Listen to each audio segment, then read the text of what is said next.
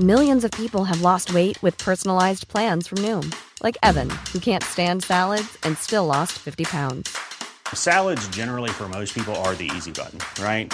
For me, that wasn't an option. I never really was a salad guy. That's just not who I am. But Noom worked for me. Get your personalized plan today at Noom.com. Real Noom user compensated to provide their story. In four weeks, the typical Noom user can expect to lose one to two pounds per week. Individual results may vary. Heraldo Podcast, un lugar para tus oídos. Se prevén más de 10 huracanes en el Atlántico. Prepárate para su llegada. Esto es Primera Plana de El Heraldo de México. Se viene lo bueno. El Centro Nacional de Huracanes de Estados Unidos informó que la temporada de huracanes en el Atlántico cada día se intensifica más. Al día de hoy se tiene el registro de tres fenómenos naturales activos. Este fin de semana se formaron los huracanes Emily y Franklin. Hoy comenzó a tomar fuerza Her. Desde el viernes el ciclón Hillary ascendió a categoría 4 en el Pacífico de México, llevándose todo lo que estaba a su paso. En California pegó fuertemente, pero se degradó a tormenta tropical. El Centro Nacional de Huracanes tiene en la mira a los otros tres fenómenos. Los meteorólogos informaron que se esperan de 6 a 11 huracanes más, de los cuales dos serán de alto impacto. El fenómeno Hillary dejó bajo la lluvia a los habitantes del sur de California obligando a los rescatistas a sacar a personas de los ríos antes de partir al sur de Las Vegas. Se generaron lluvias no vistas antes, por lo que tuvieron que cerrar negocios, escuelas y carreteras antes de llegar a Nevada. Este huracán ha pegado tan fuerte que el gobernador de California, Gavin Newsom, declaró estado de emergencia. Así que toma tus precauciones. Si quieres estar bien informado sobre las elecciones del próximo año, no te pierdas la cobertura Ruta 2024 a través de todas las plataformas de El Heraldo de México. Escríbenos en los comentarios qué te parece este episodio.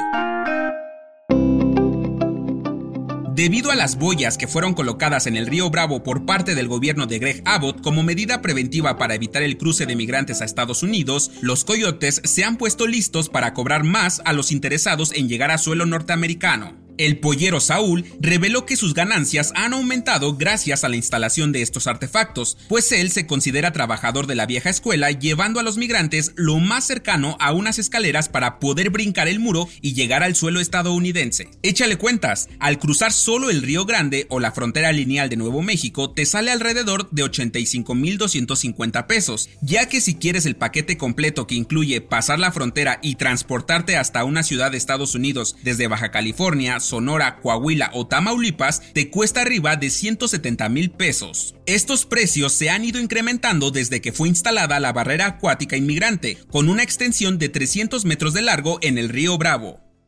En otras noticias, este lunes la Junta de Gobierno de la UNAM publicó la convocatoria para elegir al próximo rector para el periodo 2023-2027. Los interesados en ocupar este cargo tendrán hasta el 4 de septiembre para entregar su currículum, semblanza profesional, proyecto y síntesis de trabajo para el periodo de cuatro años. Estos documentos estarán a disposición de la comunidad universitaria en la página web de la Junta de Gobierno a partir del 6 de septiembre. En noticias internacionales, un tribunal británico condenó a cadena perpetua a la enfermera Lucy Levy de 33 años por matar a siete recién nacidos y otros intentos de homicidio. El juez mencionó que no tendrá posibilidad de salir bajo fianza, pues hubo premeditación, cálculo y astucia en cada uno de sus crímenes. Debido a la gravedad, pasará el resto de su vida en prisión. Y en los deportes, el exjugador Terry Henry fue nombrado nuevo director técnico de la selección de Francia de fútbol sub-21, por lo que competirá en los Juegos Olímpicos de París 2024. El objetivo principal será llevar al podio a su nuevo equipo.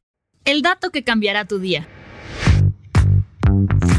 Hoy en día, los relojes inteligentes son de los accesorios más utilizados por todas las personas debido a los grandes beneficios que brindan, como monitorear la frecuencia cardíaca, controlar las horas de sueño, recibir y hacer llamadas, entre otras cosas. Pero, ¿te has preguntado qué tan exactos pueden ser los resultados que nos dan los smartwatch? Según el ingeniero chino Julián Beltrán, las respuestas rápidas de estos accesorios no suelen ser tan precisas como lo es un instrumento médico. Este tipo de dispositivos hacen aproximaciones por sensores y luces reúnen datos del flujo sanguíneo, la posición en la que nos encontramos o si estamos en movimiento. Así que la próxima vez que no estés tan convencido del resultado, lo ideal será revisar de manera tradicional o acudiendo con un experto de la salud. La recomendación. ¿Qué problemáticas sufren los adultos mayores y a qué tipo de sociedad se enfrentan? Nicolás Alvarado aborda el tema de la vejez en la pinche complejidad. Escucha el nuevo episodio del podcast en tu plataforma de streaming favorita y conoce cuál es la situación actual de los adultos mayores en México. Yo soy Arturo Alarcón y nos escuchamos en la próxima.